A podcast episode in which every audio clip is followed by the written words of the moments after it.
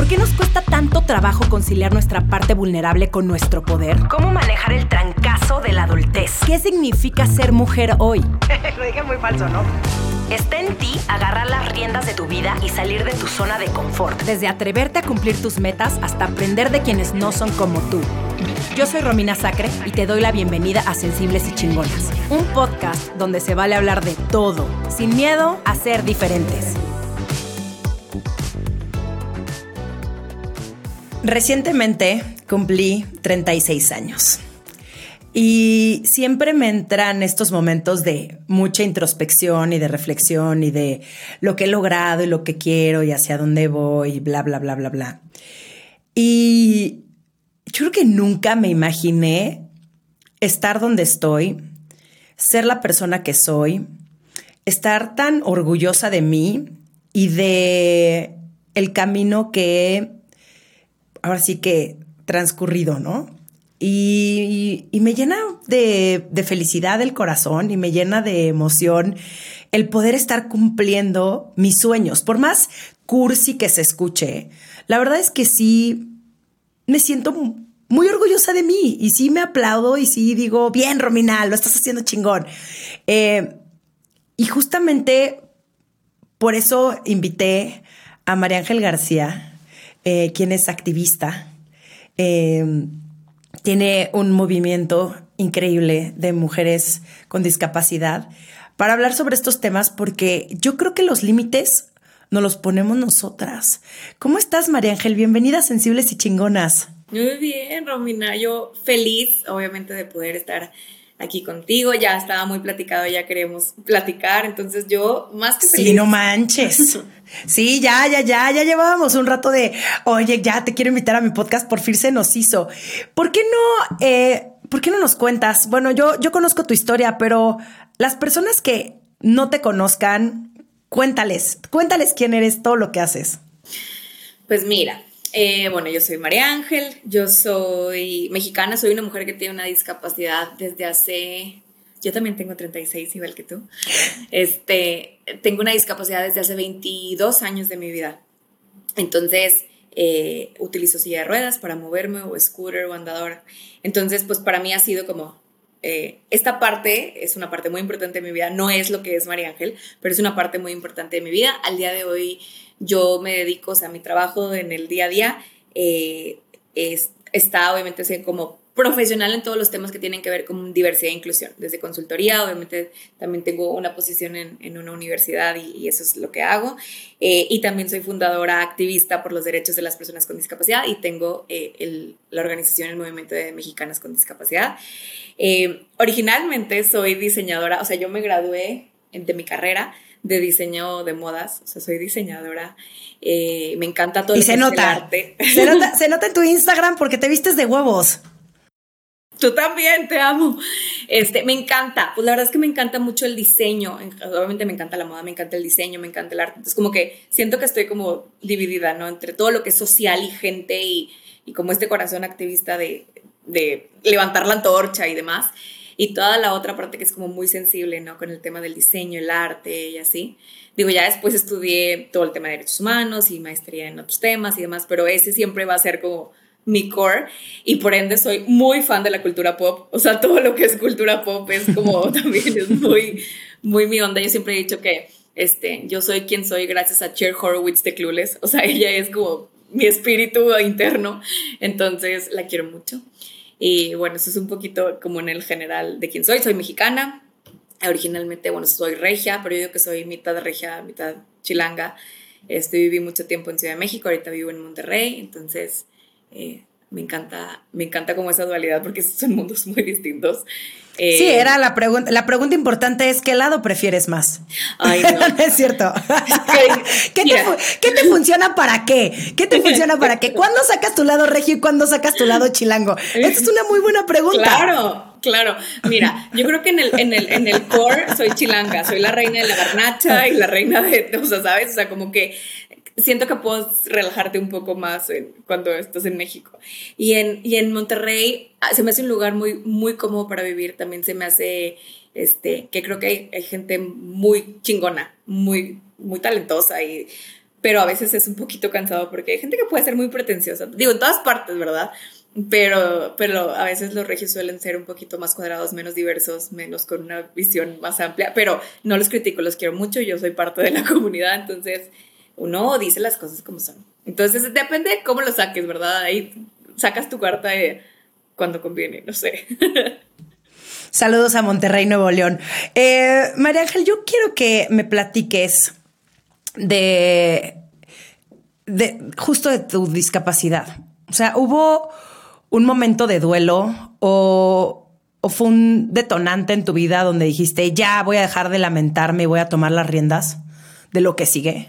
Sí, fíjate que parte de lo que, de lo que hago con este tema de activismo y, en mi propio proceso personal, ¿no? Porque a veces es bien difícil cuando eh, tienes como la etiquetita, ¿no? De activista, entonces como que se espera algo de ti, ¿no? Pero hay que entender también que pues, todo mundo tiene su propio proceso. Cuando yo tenía 13 años, yo en ese entonces vivía en Ciudad de México.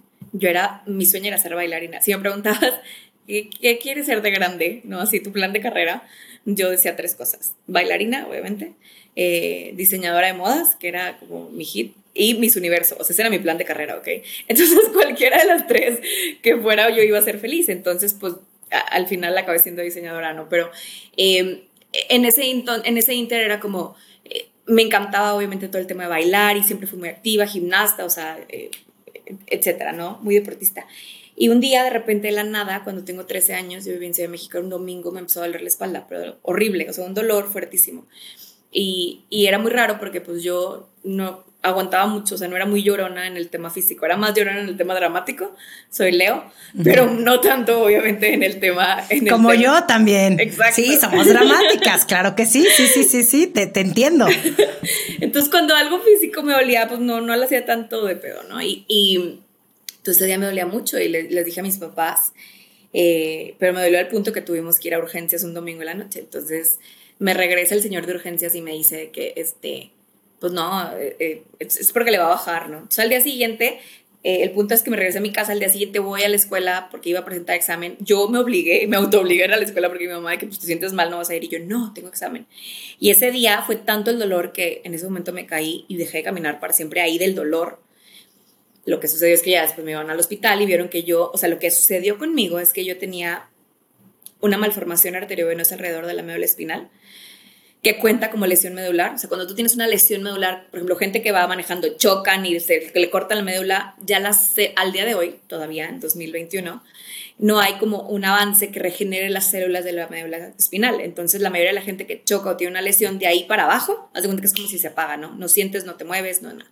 Y mucha gente adquiere discapacidades de esa manera, ¿no? Entonces, en mi caso, pues no era un tema genético, o sea, no fue algo genético que mis papás tenían y me lo pasaron, y si yo tenía hijos se los iba a pasar, ¿no? Eh, era un tema totalmente, o sea, que dicen, no sabemos si fue cuando naciste y se fue desarrollando o de pronto después, así sucede a veces. Eh, y lo que sucedió conmigo es que explotó, entonces esa lesión pues contó como lesión en la médula porque estaba al lado. Y entonces a partir de ahí pues me dicen, no, pues te vamos a operar, pero probablemente nunca más vas a caminar, ¿no? Entonces, pues yo tenía 13 años, pues es un shock muy fuerte y creo que cada quien cuando vive una situación de duelo, de pérdida de algo que quieres mucho, de lo que sea, puede ser tu papá, tu abuelito, dejar de caminar, perder un trabajo, que te corten, lo que sea, ¿no? Cada quien tiene un proceso distinto, ¿no? Y yo me acuerdo que pues estaba en el hospital y yo lloraba mucho, o sea, no con la noticia, porque yo amaba bailar, o sea, eso era lo que más me daba libertad y así, y yo me acuerdo que en algún momento a, los, a mis inocentes tres años, yo le dije a mi mamá, ¿por qué Diosito me hace esto? Yo pensaba eso, ¿no? ¿Por qué Diosito me hace esto si yo siempre he sido una niña buena? O sea, yo no he sido alguien malo que como que merezca esto, ¿no? ¿Por qué me está mandando esto? Y no es justo si yo todo lo he hecho bien y no. Entonces, digo, yo al día de hoy no soy mamá, ¿verdad? No sé lo que mis papás en su momento habrán sentido, ¿no? Pero después el momento, y a la pregunta que me hiciste, ¿no? El, momento clave de mi vida, uno de los momentos clave de mi vida que yo creo que me hizo entender, o sea, más bien, fue el detonante para que yo empezara a entender todo este proceso. Cuando yo tenía 15 años nos regresamos a vivir a Monterrey. Y fui a mis primeros 15 años aquí. Yo ya en silla de ruedas y todo, ¿no? Tenía yo un año y medio de todos los días iba a terapia, yo regresé a la escuela en Ciudad de México en silla de ruedas, me acuerdo, y pasaron mil temblores, obviamente, y pues yo, o sea, pues ahí me quedaba, ¿verdad? Ya si se caía el edificio, pues ni modo, o sea, porque no había elevadores, me tenían que subir, o sea, fue algo que yo empecé a, darme cuenta que pues esto no está hecho para mí. Y me acuerdo que los temblores todo el mundo lloraba y así, yo pues con la tranquilidad de que pues no puedo hacer nada, o sea, si aquí caía, o sea, ¿para qué grito y lloro si pues no lo puedo evitar, ¿no? Entonces como que empecé a tener como esa mentalidad así. Entonces cuando tengo 15 años y ya voy a mis primeros 15 años, llega mi papá por mí, era un antro aquí que se llamaba, estaba bien, se llamaba Bat Crew, que fue de las últimas veces que vivió, así, horrible, ¿no? Pero bueno, era como ella, y fuimos a un antro y teníamos 15 años, era como, wow, ¿no? Y yo en mi sillita de ruedas así con mi sombrita de glitter azul clarita, ya sabes, ultra, ultra claro. O sea, Somos de la misma generación, claro que sé cómo nos maquillábamos, el maquillaje semiculero, porque ¿sabes cuál era el problema? No tanto las sombras, creo que todo el problema radicaba en la base. La base que nos poníamos en la cara era como tres tonos abajo, horrible. O sea, yo veo las fotos blanca y como con bronzer ahí, pero continúa. Sí, entonces yo, claro, mi sombrita azul, mi pulserita en zinc, así ya sabes, ¿no? Entonces llega mi papá por mí a, los 15 años y me sube al coche, o sea, me carga porque yo no me podía empujar sola, ¿no? Para esto, en ese entonces yo no me podía bañar sola, yo no me podía vestir sola, o sea, necesitaba ayuda, ¿no? Entonces, eh, pues hacía terapia y me puse muy fuerte los brazos y el torso, pero al final, pues necesitaba mucho apoyo. Entonces me pasó al coche, ya subió las sierras en el coche y nos vamos. Y a la mitad del camino empiezo a llorar como una loca. Y mi papá, pues, asustadísimo pensando que ya alguien abusó de ella, alguien la bulió, alguien le hizo algo. Y mi papá, ¿qué, qué te pasa? Necesito, o sea, ¿qué tengo que hacer? Necesito irme a pelear. O sea, ¿qué pasó? Y yo, no, hasta que llegué a casa con mamá. Entonces mi papá pensó lo peor. Entonces llegamos a mi casa y mi papá, es que tu hija y no sé qué pasa. Total, me encierro en un cuarto con mi mamá a ver qué pasó. Y yo, no, pues es que em, lloro, porque lloras, me dice. Y yo, no, pues es que lloro porque me gusta un niño. Y mi mamá de que, por eso estás llorando, sí. Y yo, no. Y es que lloro porque, em, porque me va a hacer caso a mí, si sí le va a hacer caso a una niña que sí puede bailar. Again, yo todavía no soy mamá, no sé si algún día lo va a ser, la neta. Pero no me puedo imaginar lo que debió haber sentido mi mamá o mi papá, ¿no? Al saber eso de que estás pasando por una situación que tú sientes eso y que ellos no pueden hacer absolutamente nada para cambiarlo, ¿no? Y yo me imaginaba, ¿no? Que cualquier mamá en la vida podría decir, no, mijita, tú estás bien bonita, vamos a echarle ganas a la vida y lo que sea, ¿no? Y un pep talk lindo, ¿no? Pues no, mi mamá no me dijo eso, mi mamá me dijo, es la última vez que escucho que dices semejante pendejada. Dice, yo a ti te puedo decir que eres la mujer más linda del mundo, que puedes ser Miss Universo, presidenta, CEO, astronauta, lo que tú quieres en la vida. Dice, pero si tú crees que tú vales por un par de piernas, o más bien, ese es el valor que tú le das a tus piernas, funcionan o no funcionan, son tuyas, son perfectas, como sean, eh, a lo mejor merecido te lo tendrías que no te pelara, porque ¿quién quiere estar con alguien que se tiene lástima a sí misma así tan profunda? Dices, una canasta muy cañona que cargar y eso lo tienes que resolver tú antes de cualquier otra cosa.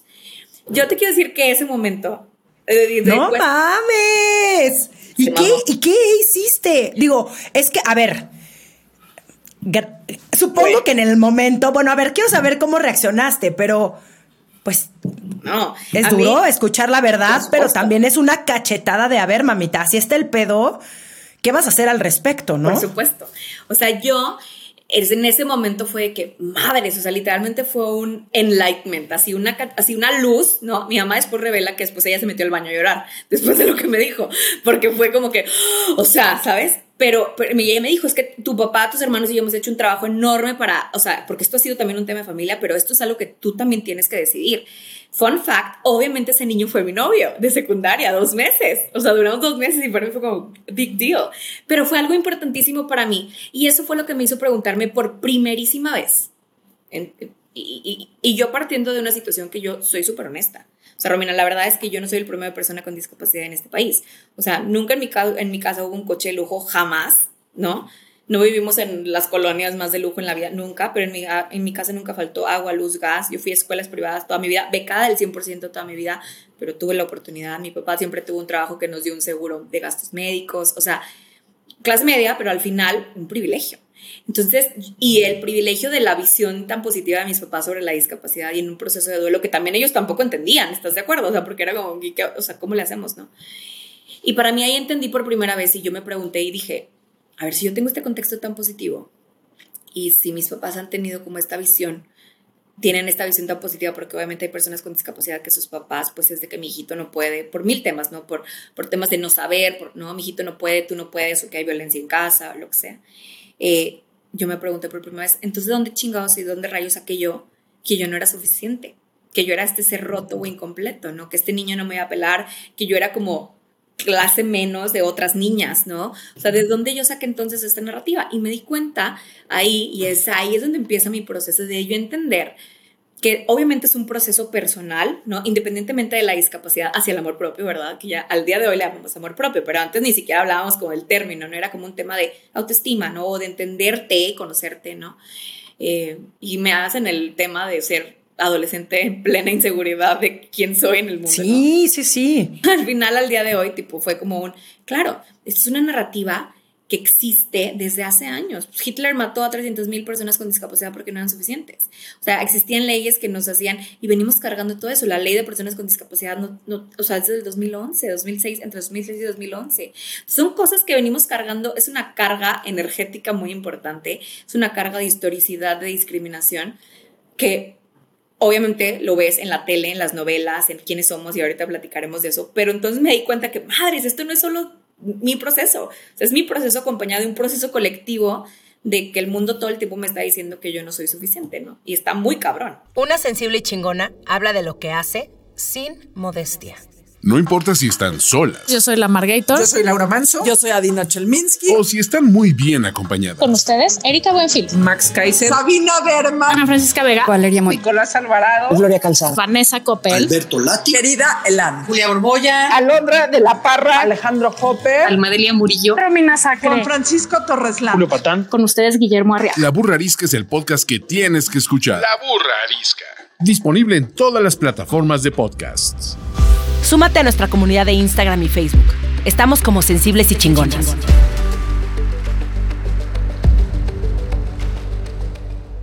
Y justamente el pobrecita. Pobrecita, ve lo que le pasó. Pero tengas discapacidad o no, eso es lo más sorprendente. El cómo uno puede llegar simplemente a ponerse límites por las historias que nos contamos por lo que hemos visto, por lo que nos muestra la televisión o las películas, por lo que nosotros podríamos llegar a ver, identificarnos y decir, no, pues si ella no puede, yo tampoco puedo. No, y hay personas que no tienen ningún obstáculo, o sea, ninguno en la vida. Y aún así van y se victimizan. Y en vez de buscar oportunidades, buscan pretextos. O sea, ¿qué mensaje le darías a estas personas? Yo creo que es bien importante partir y analizar desde dónde juzgamos y desde dónde nos juzgamos. Porque a veces cuando estamos nosotros, y yo entiendo, ¿no? A veces puede haber gente que se juzgue y se victimice y a lo mejor entiendes el contexto, ¿no? Dice, si nada, si no le faltó nada, entonces es desde un contexto de privilegio, pero si no entiendes tu contexto de privilegio, va a ser bien difícil. Y privilegio no me refiero a que seas Bill Gates, ¿verdad? O sea, desde cualquier poquito privilegio que puedas tener, poquitito o grande, ¿no? Desde ahí tenemos que vernos. Tú lo, tú, lo, tú lo mencionaste, tú lo mencionaste hace ratito, el tener educación, el tener acceso a la salud, el tener una casa donde puedas llegar y esté limpia, o sea, eso es privilegio, no tiene que ser exactamente los 300 millones de billones de euros y una mansión de 18 cuartos, es, es, es, ir a la escuela. Totalmente. Ese es un privilegio. Y, es, yo creo que es, empezarte a, o sea, a entender, juzgar desde ahí. Y, ese es, y esa es la parte, digo, a mí se me hace, a veces digo, híjole, es que hay gente que, pues, como dices tú, no le falta nada y cada mundo, o sea, cada, cada persona es un mundo, ¿no? Y cada quien tiene sus procesos, pero yo creo que lo que a mí me ha ayudado por lo menos es entender desde dónde estoy, ¿no? O sea, porque eso yo me puedo victimizar, pero luego veo otras personas con discapacidad, otras mujeres que a lo mejor están viviendo violencia, por ejemplo, otras, entonces digo, ok, eh, desde aquí parto, ¿no? Y yo creo que algo bien importante también que me ayuda, que siempre yo recuerdo a mi abuela Lupe y, y ella decía que una persona agradecida tiene cabida en este mundo y que el agradecimiento te hace ubicarte en el planeta. O sea, porque al final cuando agradeces lo que sí tienes, te ubicas y dices, ah, ok, no es que no sea válido mi dolor, no es que no sea válido mi proceso, no es que no sea válido, es que lo nivelas, ¿no? Al cómo lo puedes manejar también, porque pues al agradecer te das cuenta del soporte que sí tienes, ¿no? Y entonces te ayuda a entender qué tanto puede ser un big deal algo y qué tanto pues a lo mejor lo puedes como como eso, como nivelar, dosificar en tu propio proceso.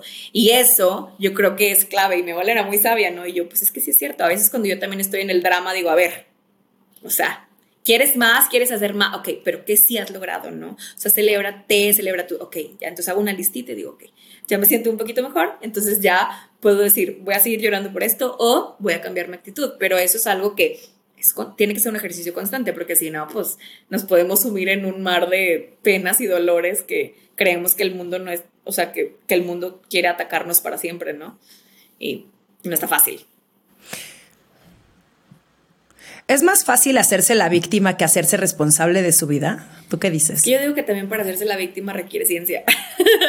o sea, porque pues puede ser, me hago la víctima, ¿no? Y, y, también creo que al hacerte víctima, eres, o sea, te haces responsable de ciertas situaciones que van a suceder cuando te haces víctima.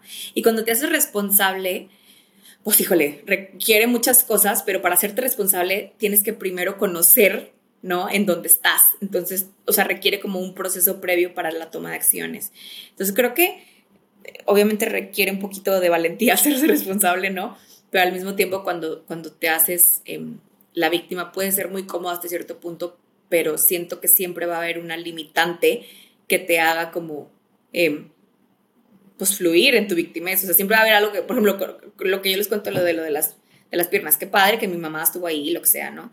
Pero eventualmente, pues a lo mejor iba a suceder, alguien más me lo iba a decir o algo más iba a suceder si yo seguía como, o sea, creo que el mundo no te lo permite siempre. También creo que energéticamente hay algo muy lindo ahí que, que siempre están, bueno, yo creo eso mucho, ¿no? Que siempre están sucediendo señales o se está cruzando gente en tu camino que constantemente sucede, pero pues, si tú no lo quieres ver, eh, es triste, creo yo. Pero pues no todo el mundo tiene esas herramientas para poder hacerlo. Me gusta eso que acabas de mencionar, el tarde o temprano no va a llegar alguien a darte la lección más fuerte, porque si no lo estás viendo y lo sigues ignorando, va a llegar algún punto donde te vas a dar el madrazo de tu vida. Y yo creo que no es necesario llegar a ese nivel, ¿no? Donde ya todo se desplomó, ahora sí que como cantaría Manuel de que todo se derrumbó, o sea, ya de donde todo se fue a la chingada porque no quisiste tú tomar responsabilidad de tu vida y de tus acciones. Y, y yo sí creo que en esta vida hay dos, ¿no? O te haces la víctima o te haces o, o accionas y te vuelves el protagonista de tu historia. Y y, me identifico tanto con este tema de la victimización y lo hablo mucho, mucho y constantemente porque yo era esa persona que de todo se quejaba, era la víctima de mis circunstancias, la pobrecita de mí. Y hasta cierto grado sí tiene sus recompensas ser también la víctima, porque llamas la atención, porque siempre es todo alrededor de ti, pero es de hueva. O sea, eres la persona más de flojera de la historia y te vas a reunir con pura gente que está igual que tú en la victimización, en el voy a culpar a todo el mundo, en vez de realmente decir, como lo que te decía tu abuela Lupe, ¿no? Agradecer y decir, esto es lo que yo tengo, esto es lo que yo soy y esto es lo que yo puedo ofrecer. Y no es que seamos perfectos en lo absoluto, pero es con lo que tengo, ¿cómo lo puedo hacer mejor? Eh, y aparte, ¿Cuál es, ah, es que te iba a preguntar justo. Ajá, dime, dime, dime, dime. No, no, no y aparte, ¿qué te hace feliz? Porque al final, siendo víctima, a lo mejor puedes llamar la atención, pero estás siendo feliz, o sea, estás, estás siendo plena en tu corazoncito de que, ¿sabes? Y ese creo que es la parte que a lo mejor nos hacemos pendejos, ¿no? O sea, en, en, sí, no, y luego pronto es, pues no estoy plena, no estoy verdaderamente feliz haciendo, ¿no? No, en la victimización no, no, existe esa felicidad, no existe la... Sobre todo no existe la paz y la, y la certidumbre de que estás haciendo las cosas bien, de que estás confiando en que te van a salir las cosas como tú quieres. Ahí no hay, ahí, ahí es puro miedo, inseguridad, celos, manipulación, o sea, es como toda la parte de la carencia. Eh, ¿Cuáles barreras son más duras de vencer? ¿Las físicas o las mentales? Sabes que yo creo eh, voy a salir, creo que, que, es, híjole, lo voy a decir, estoy tratando de decirlo, como las, las del sistema, o sea, las que es como lo colectivo en la mente, porque al final creo que Obviamente las barreras, no quiero minimizar el esfuerzo que hacemos las personas que podemos tener alguna discapacidad motriz, ¿no? O, cualquier tipo de persona que necesite hacer un esfuerzo físico de cualquier persona, desde una embarazada, por supuesto, ¿no? Una persona adulta, o sea, no, no sabes, ¿no? Pero, pero creo que obviamente sí es difícil, ¿no? Y es un tema de, de esfuerzo, pero cuando se tratan de barreras como te decía ahorita, como colectivas, como que vienen en, en la colectividad de las narrativas que tenemos en, en, la mente las personas de quiénes somos, y no solamente en el tema de, de, la discapacidad, sino en general, creo que eso es de lo más difícil, porque sí se trata de ti, ¿no? Y que tú lo venzas, pero es, es como vencer un monstruo muy grandote, ¿no? En el sentido de que, ¿qué es lo que se dice de mí? Por ejemplo, yo puedo decir, ¿sabes qué? Pues no, yo al día de hoy, María Ángel, en esta edad, en 2021, este, puedo puedo decirte que, eh, pues sí, yo me siento muy segura de quién yo soy. En algún momento yo nunca quería que se vieran mis piernas y me ponía leggings para todo el dedo y estoy encuadrada todo el día y ya no me importa, ¿no?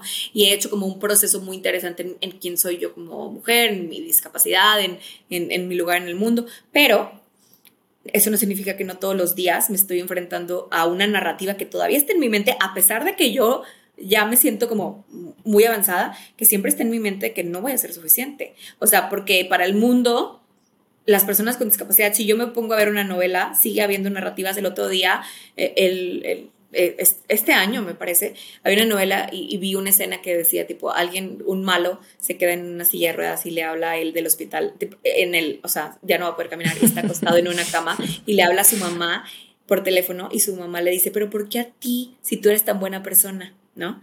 Entonces yo de qué madres, güey. O sea, es lo mismo que yo pensaba, ¿no? O al final el otro malo de la novela se quedó como con una discapacidad intelectual, ¿no? Entonces es como ese tipo de cosas las vemos. Como un castigo. Como si fuera un castigo. Exacto. dices, ¿y qué, y, qué, ¿y qué con las personas que al día de hoy ya lo vivimos? O sea, entonces somos malas personas, merecemos este castigo, merecemos este castigo de Dios.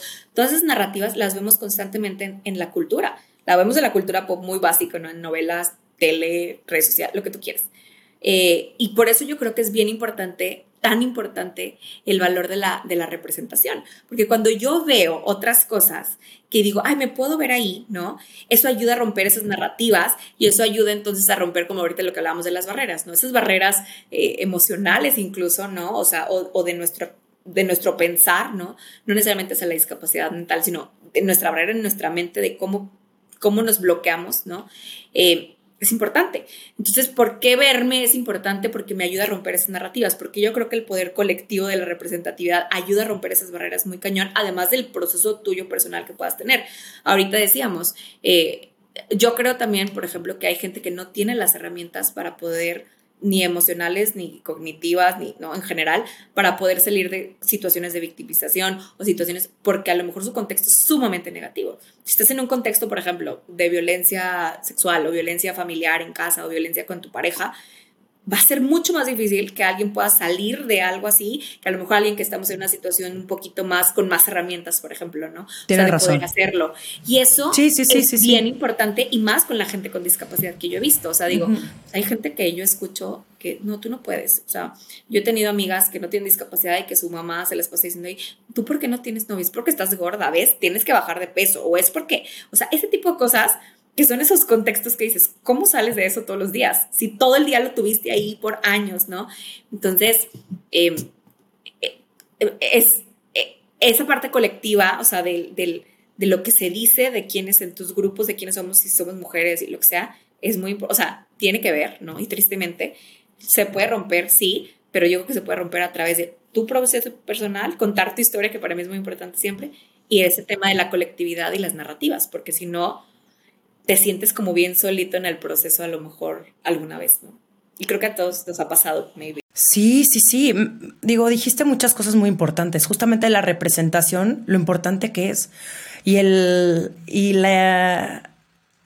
Lo inspirador que es escuchar las historias de las demás y de los demás. Porque en el momento en el que yo veo que alguien puede hacerlo, lo que sea, ¿eh? ni siquiera tiene que ser algo que a mí tal vez me gustaría hacer. Es como wow, si ella pudo, yo también puedo. Y necesitamos más de esas historias, necesitamos más escuchar que más mujeres pueden, que más mujeres están llegando a puestos directivos, que se están atreviendo a romper las barreras, que se han salido del programa, que se han salido de lo que les dijeron que debían de ser, porque esa es la única manera en la que nosotros también podamos eh, sentir que podemos. ¿No? Porque yo sí, yo, yo, yo realmente creo, y no sé si es algo como muy soñador y muy romántico, de que todo es posible. Solamente sí tienes que trabajar un chingo.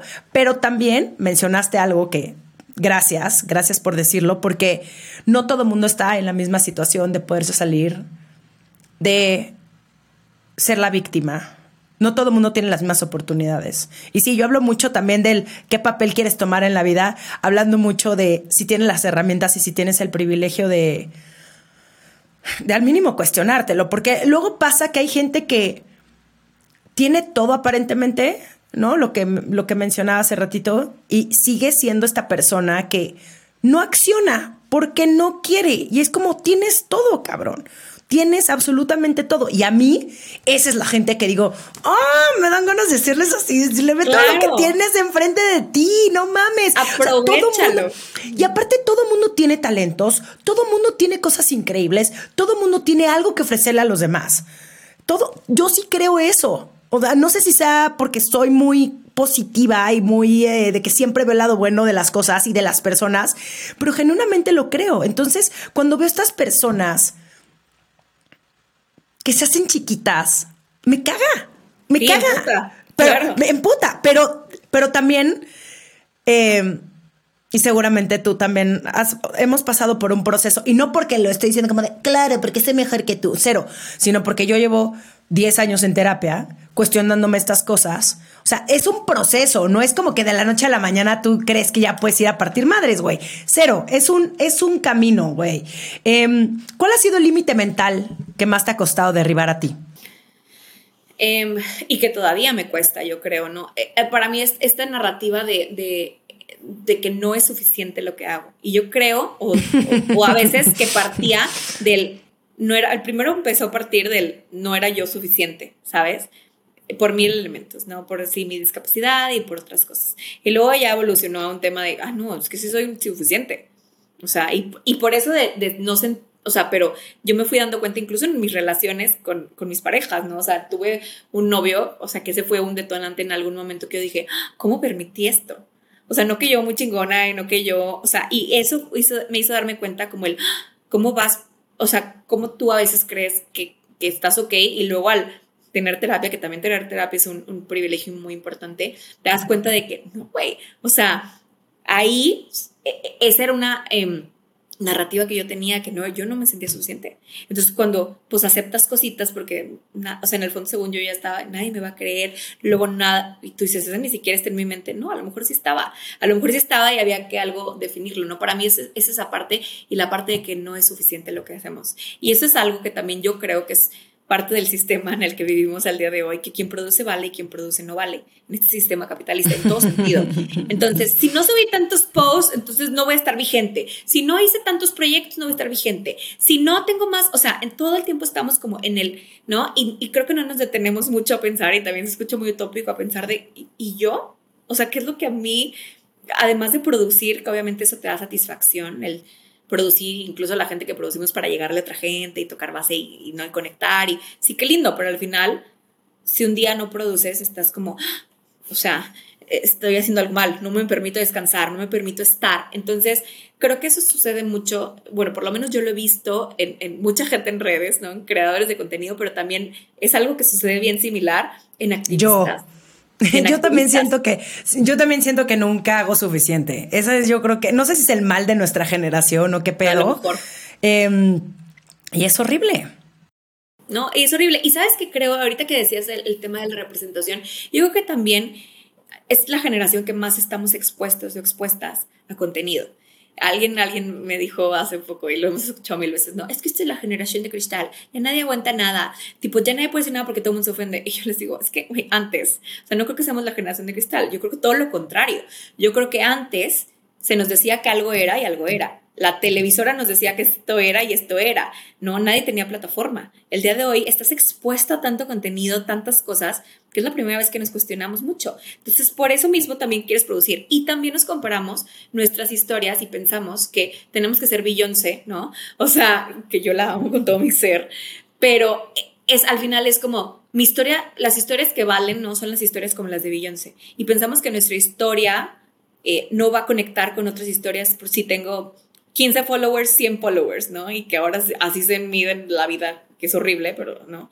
Entonces piensas que tu historia a lo mejor no vale tanto y que no va a poder conectar y que no tiene impacto. Yo siempre eh, cuento la historia de que una vez a mí me tocó, yo amo Frida Kahlo porque yo en mi dolor y mi locura, porque Frida es muy densa, ¿no?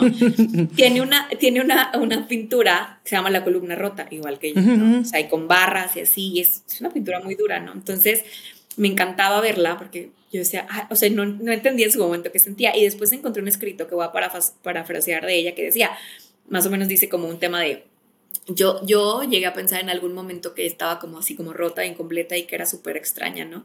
Y me llegué a preguntar si en algún momento alguien se podía sentir como yo. Y luego dice, si tú estás leyendo eso y te sientes como yo, quiero que sepas que aquí estoy y que no estás sola, ¿no? O sea, que, que aquí estoy y te siento. Y me impactó tanto a mí ese escrito porque yo dije, madres, güey, una señora que yo no conocí en mi vida, me explicó ni siquiera nada. O sea, cuando ella se murió, yo ni había nacido. O sea, y pues ella porque era famosa y era pintora y me hizo sentir eso. Entonces, ese fue mi espíritu cuando fundamos Mexicanas con Discapacidad, que decía, es que qué cabrón, o sea, pasar por ese proceso y, y sentirte sola y sentir que tu historia no es lo suficientemente importante porque no tiene muchos followers o porque no estás produciendo lo suficiente en lo que sea que tengas que ser.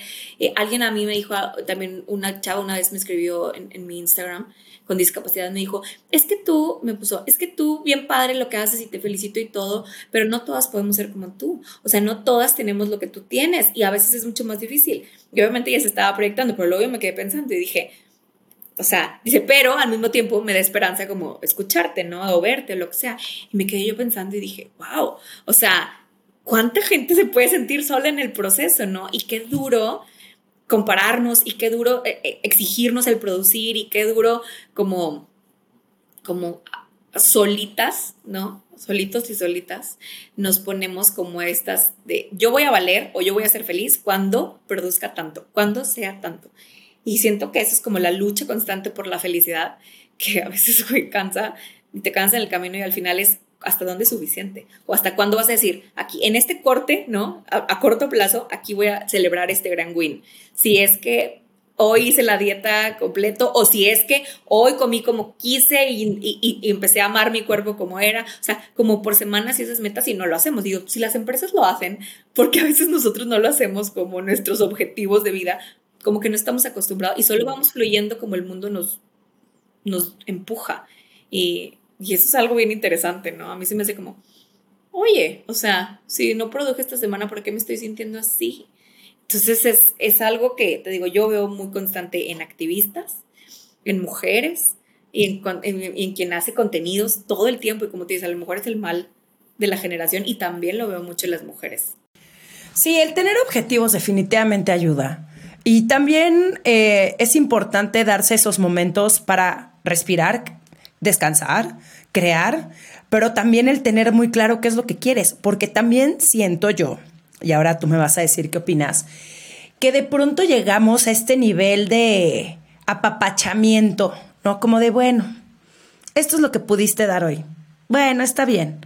Y de pronto aplaudimos varias cosas, que es como, no porque tengas que ser esta persona superwoman que hace todo bien y 300 cosas, y pero sí está chingón tener objetivos, sí está padre tener metas, sí está bien decir, me apasiona este tema o quiero convertirme en y no estar como, bueno, lo que tengo es... No sé, es que es una línea muy delgada. Siento que es una línea muy delgada, porque por un lado yo 100% me siento orgullosa de la persona que soy, pero claro que quiero conseguir más. Claro que quiero llegar a hacer más cosas. Y eso no creo que esté mal, pero también es como disfrutar cada momento del proceso. No sé si ya dije como muchas cosas ahí, las puse ahí muy en el aire. Pero, pero ¿estás de acuerdo conmigo que sí estamos como divididos entre el, bueno, hiciste lo mejor que pudiste a... O como que nos estamos yendo a unos extremos. Eso, eh, creo que ahí diste el punto y lo dijiste súper bien. Para mí es un tema de balance. O sea, de nada sirve querer más, más, más, más, más y hacer más y querer llegar más si no disfrutas lo que estás haciendo. O sea, y eso es algo que yo en lo personal a mí me pasa mucho. A veces es de que, ok, voy a hacer esto y ya que lo, que lo tuve, no paro para decir, ah, qué chingón, y me felicito, ¿no? Y me voy como al, no, ahora que sigue, este, que- y tampoco el otro extremo de decir, este, pues ahí donde me fluye la vida. Yo a veces digo, qué fregón sería, como que, ah, ya, mandar toda la jodida y ir y vender pulseras a Sayulita y ser feliz así y estar tranquila, ¿sabes? O sea, como en algo que, que, que no te absorbe como este sistema capital, ¿no? Y digo, bueno, pero también es eso, o sea, a veces podemos ser muy, muy permisivos y decir de que, ah, o sea, muy mediocres y muy, ¿no? Pero pues no tienes que llegar a ese extremo. Y también el, el, el, el extra producir, el, el valemos porque he visto estos coaches que yo digo, o sea, en, Instagram que digo, no, y aparte ganan mucho dinero haciendo eso, así de que no, tú puedes y no seas un mediocre y tú lo y todo el tiempo es constante, constante producir, estar, estar. Entonces digo, a ver, ese es un extremo exagerado, o sea, entonces creo yo que la mejor manera de tener balance es eso. Bueno, yo a mí me funciona. Anotas tus cositas. ¿Qué quieres lograr? O sea, quiero lograr 20 cosas. A lo mejor, ¿cuáles son mis top 4? Como lo hacen las empresas en sus ob- objetivos de, de- de empresas. O sea, a ver, yo en mi vida este año quiero lograr esto. Pues para lograr esto, perfecto. Y eso es lo que Sí. te enfocas todos los días. Porque una cosa es que a fin de año pones mis propósitos de año nuevo, ¿no? Quiero, entonces, pues no es el propósito, es ¿qué quiero para mí? Eh, decir, no, quiero, este, a lo mejor como cosas bien claras, ¿no? Quiero estar, este, más sana. ¿Y eso qué significa? O sea, a lo mejor puedes decir, quiero hacer más ejercicio. O quiero meterme a clases de aquaerobics con mis tías. O quiero, no sé, me explico. O sea, como que cosas muy, em, muy concretas que eso como que nos ayudan también a ir viendo hacia dónde vamos. Porque si no, entonces siento que la vida nos puede llevar a fluir a lo super extremo para un lado o a fluir a lo super extremo para el otro si no vamos como palomeando cosas. Digo, cada quien tiene sus procesos de cómo le funciona mejor. A mí me funciona así. Eh, y es algo que he aprendido con el tiempo. Pero a veces digo, ay, me estoy saliendo del jacal, ¿no? Y eso también ayuda cuando te quieres hacer la víctima de, ay, la vida no me está jalando y así. que, no, pues es que a lo mejor puedo hacerle un ajuste al plan, ¿no? Como en las empresas. 100%. Y ya para que 100%. llegues a tu meta, ¿no? 100%. Oye, quiero volver a platicar de, de esto de, de tu movimiento de mexicanas con discapacidad. Em, o sea, ¿cómo le has hecho tú para no bajonearte? Porque la sociedad, la neta, pues sí, ignora a los discapacitados. O sea, ¿cómo le haces en esos momentos donde las cosas de verdad dices, puta madre, esta gente no ha entendido, no le ha llegado el memo? Hijo, eh, sabes que yo tengo muchos picos con eso. Yo, algo que a mí me ha ayudado en mi proceso, soy súper honesta, obviamente así ha sido mi contexto y demás, cuando yo fundé Mexicanos con Discapacidad con otras amigas con discapacidad, yo les decía, eh, para mí lo más importante y el objetivo siempre fue el encontrarnos. Hay muchas cosas que hacer por el tema de las mujeres con discapacidad, el tema de derechos y claro, o sea, son cosas que el tema de violencia, por supuesto, y lo tenemos en, en los objetivos y hacia allá vamos. Pero el objetivo principal aquí serán dos cosas, crear redes entre nosotras eh, y obviamente eh, transformar la narrativa y la cultura a través de nuestras historias. Era bien importante el tema de la representación. Entonces, ese fue como el core, porque para mí en mi proceso fue como un, yo me entendí mucho más cuando escuché otras historias de otras mujeres que vivían lo mismo. Y te voy a poner un ejemplo. Desde temas de menstruación, o sea, literal, de que cómo vives, ¿no? La menstruación, eh, quienes tenemos menstruación, ¿no? ¿Cómo la vives desde una silla de ruedas? O sea, porque te manchas diferente, porque es un proceso diferente, porque unas sienten, otras no sienten, ¿no? Eh, por ejemplo, una amiga ciega me contaba ella cómo se daba cuenta cuando, porque no ves, entonces a lo mejor cuando su toalla o su tampón o si la copita o si, entonces, y, te- y yo, claro, porque necesitas ver para saber si, ¿sabes? O sea, medio siento, pero necesito ver, pero entonces, esos tipos de cosas desde ahí hasta cosas como fui a pedir un trabajo, les encanté, o sea, me vieron, me entrevistaron y cuando se dieron cuenta que tenía una discapacidad, no me, o sea, sé que fue por eso, estoy segura que fue por eso, por ejemplo, me, que, o sea, casos así. Entonces, o en el día a día de que, oye, salí con alguien, en, me vieron en Tinder y luego cuando fui a la cita y, yo les dije que tenía una discapacidad, luego me vieron en silla de ruedas, fue como un, ah, o sea, ¿sabes? O me vieron ciega o, o sorda. Ese tipo de cosas que como que en el day to day vivíamos son reflejo obviamente del contexto de la sociedad, de una sociedad de las personas con discapacidad que vivimos una discriminación sistémica todo el tiempo. No es como que te discriminamos porque estás chuequita y ya, o porque no puedes ver, ¿no? Sino simplemente es como te discriminan sistémicamente, por eso estudian menos, por eso trabajan menos, por eso, o sea, menos que la mayoría de las personas y somos la cuarta parte de la población del mundo. Entonces, ese ha sido el reto más grande, pero a mí me ha ayudado mucho en el proceso el encontrarme con otras personas, escuchar otras historias. A mí tengo unos amigos que son pareja que son gays y son sordos los dos. Y eh, ha sido un proceso bien interesante porque, un, o sea, platicábamos y, y, y, ellos me contaban, ¿no? Mucha gente de la comunidad sorda no considera, eh, el tema de la cultura sorda, ¿no? No considera ser sordo como una discapacidad, es un tema cultural totalmente, o sea, y es, y es bien interesante como las diferentes perspectivas, ¿no? Y si incluso cuando le metes el tema de el tema de ser gay, por ejemplo, ¿no? Y, se, y ser sordo. Y yo les hacía preguntas un día que estábamos en una, en una, en, en echando unos drinks así, y yo les preguntaba, y yo, estábamos preguntándonos cosas de, como de la discapacidad, ¿no?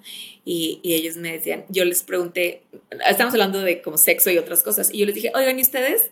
O sea, si me quieren contestar, ¿no? Porque ellos también me preguntan cosas. Y yo, ¿ustedes cómo tienen sexo? Son, hombres gays. Me dice, ¿cómo que cómo? O sea, ¿quieres que te haga un dibujo? Y yo, no, estúpidos. O sea, no me refiero al acto. O sea, ¿cómo conectan? Porque normalmente las personas oyentes conectan mucho, obviamente, o sea, o das indicación, o hay cosas que te hacen entender, incluso el, el, el consent, o sea, el consentir, el sí o no, el no quiere, ¿sabes? Es muy importante a lo mejor el, el, el escucha y la voz. Y ese proceso era como mi pregunta, ¿no? Y se me quedaba, me dijo, qué pregunta tan interesante. Porque claro, hacemos, obviamente, y a poco se paran y haces lengua de señas, o sea, cuando quieres dar una indicación, cómo funciona.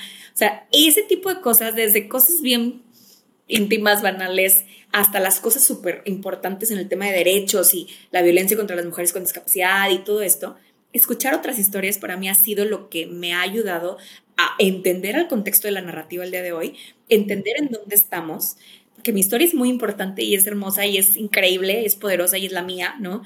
Pero pues no es la única.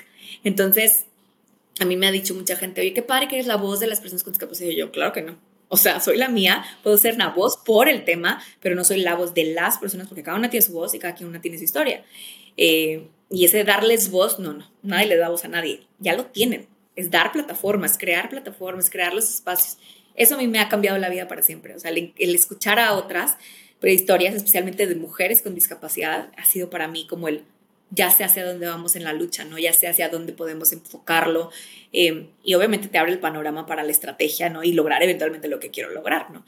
Y eso para mí me llena el cora, o sea, eso es lo más lindo de todo, o sea, que me llena el cora de escuchar esas historias, dices, wow, o sea, y a unas muy duras también, pero sí, yo creo que va por ahí. Oye, María Ángel, ¿y qué le dirías a alguna mujer que tal vez nos esté escuchando que tiene una discapacidad? Que aún no encuentra el, el sentido, el para qué, el que no ha sabido, no sé si sea la palabra darle la vuelta, pero el, el no quedarse ahí estancada, como te lo dijo tu mamá, que, que tu valía no eran únicamente un par de piernas. ¿Qué le dirías?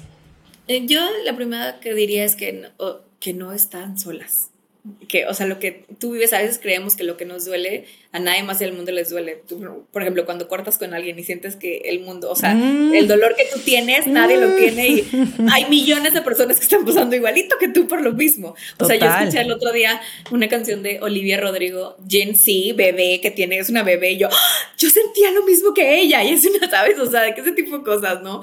Entonces, o sea, obviamente alguien está pasando por lo mismo que tú, y especialmente en los temas que ¿no? Cuando tiene que ver con una discapacidad, porque el mundo nos dice constantemente, ¿no? Que no somos suficientes, que somos estos retos incompletos. No solo nos, nos, lo ha dicho desde la historia y nos lo sigue diciendo al día de hoy en la falta de política pública que hay para nosotros, la falta de liderazgos, no lo dice con las novelas, no lo dice con los anuncios, no, no lo está diciendo todo el tiempo. Entonces eso es como, no te dejes consumir en ese pensamiento capacitista, que es así se dice, ¿no? Así se llama, de creer que tú vales por eso, ¿no? Yo siempre he dicho que para mí la discapacidad no es una palabra sucia, es una palabra mala. Y la hemos tratado como yo, los, discapa los discapacitados pobrecitos y, y los capacidades especiales minusválidos y empezamos a inventar cualquier cosa, ¿no? Y la verdad es que las personas con discapacidad, la discapacidad no es una palabra mala. O sea, yo les diré eso. Simplemente es el mundo ha creado esa narrativa. Nosotros tenemos que retomar esa narrativa. Y la única manera de hacerlo es conociendo tu historia vinculándote con otras, no sintiéndote sola en el proceso. Y creo que también eso no solo le pega a las mujeres con discapacidad, en general.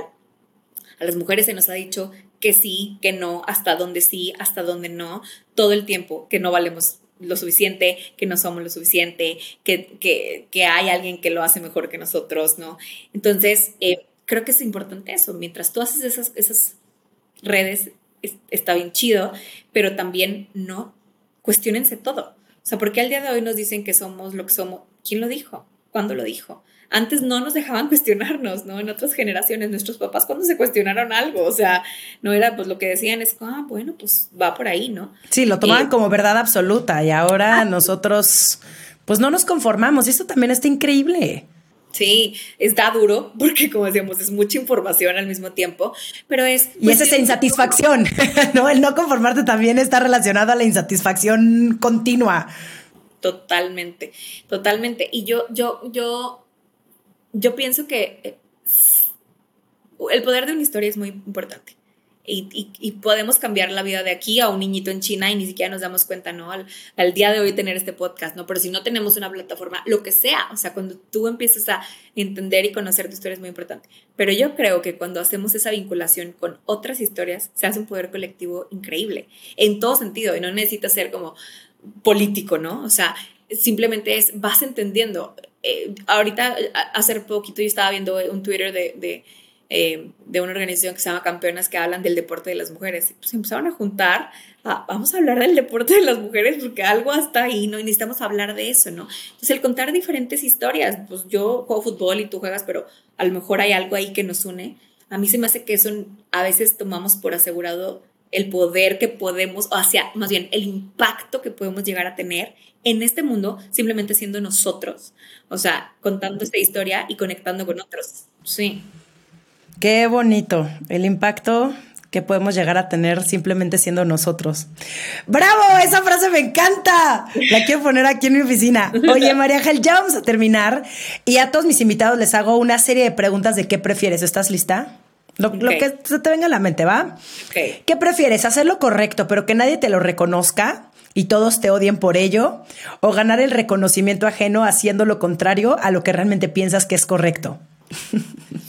Qué difícil. No, hay que hacer lo correcto y que no lo reconozca, porque siento que al final sí da una satisfacción. Digo, nada es totalmente, este, ¿cómo se dice?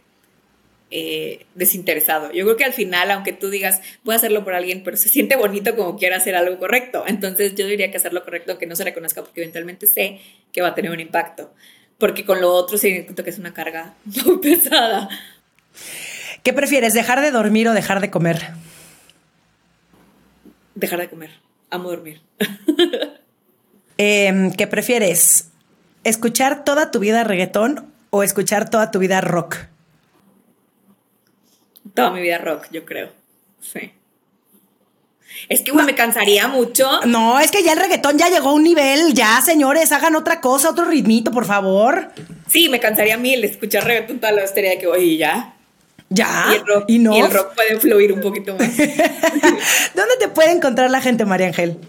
en mi Instagram estoy como mariangel-grg y en Twitter estoy solamente como mariangel- con Y todo pegado. Y también pueden buscar las redes así tal cual de mexicanas con discapacidad en creo que todas las plataformas eh, para que nos escriban, me escriban y, y ahí platiquemos. Muchísimas gracias por tu tiempo. Te mando un abrazo gigante y ojalá en algún momento de nuestras vidas se nos haga conocernos en persona. Ya sé, yo es que yo soy súper mega fan, te amo con locura y qué padre, obviamente, y te quiero felicitar eh, pues por esto que haces. Creo que has creado una plataforma increíble que ha conectado a muchas personas y obviamente lo ves perfecto en los comentarios que la gente pone y demás. Entonces, qué chido, qué chido que, que estés aportándote al mundo. Este, y yo pues feliz y encantada de estar aquí y pues muchas gracias. Pienso lo mismo de ti. Te mando un beso gigante. Gracias, igual. Esto fue Sensibles y Chingonas. Síguenos en Instagram y Facebook como Sensibles y Chingonas. Y no olvides suscribirte a nuestro newsletter en sensiblesychingonas.com, diagonal newsletter.